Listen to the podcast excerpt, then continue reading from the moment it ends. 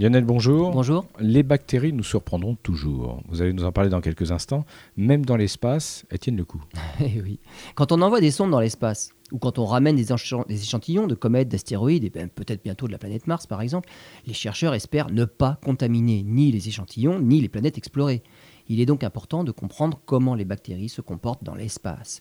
Les études ont porté par exemple sur des bactéries présentes dans l'environnement des astronautes à bord de la station spatiale, mais soumises aux conditions de l'espace. La plupart des bactéries ne se développent pas dans des conditions anaérobies, c'est-à-dire sans oxygène, oxygène. dans l'espace. Mm.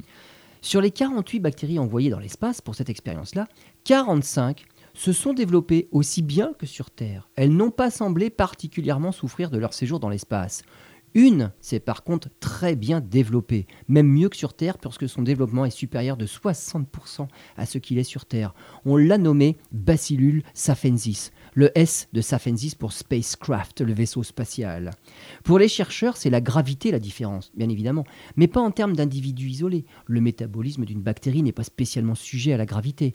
Il semblerait en fait que ce soit la colonie entière de bactéries qui se développe bien mieux dans un milieu où la gravité est plus faible.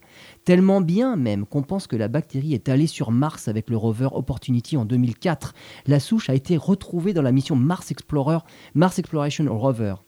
Même avec les plus infimes précautions, les ingénieurs ne pourront pas garantir que les surfaces des ondes spatiales soient dépourvues de bactéries à 100%, et certaines arriver- arriveront inévitablement à destination, même après un long séjour dans l'espace.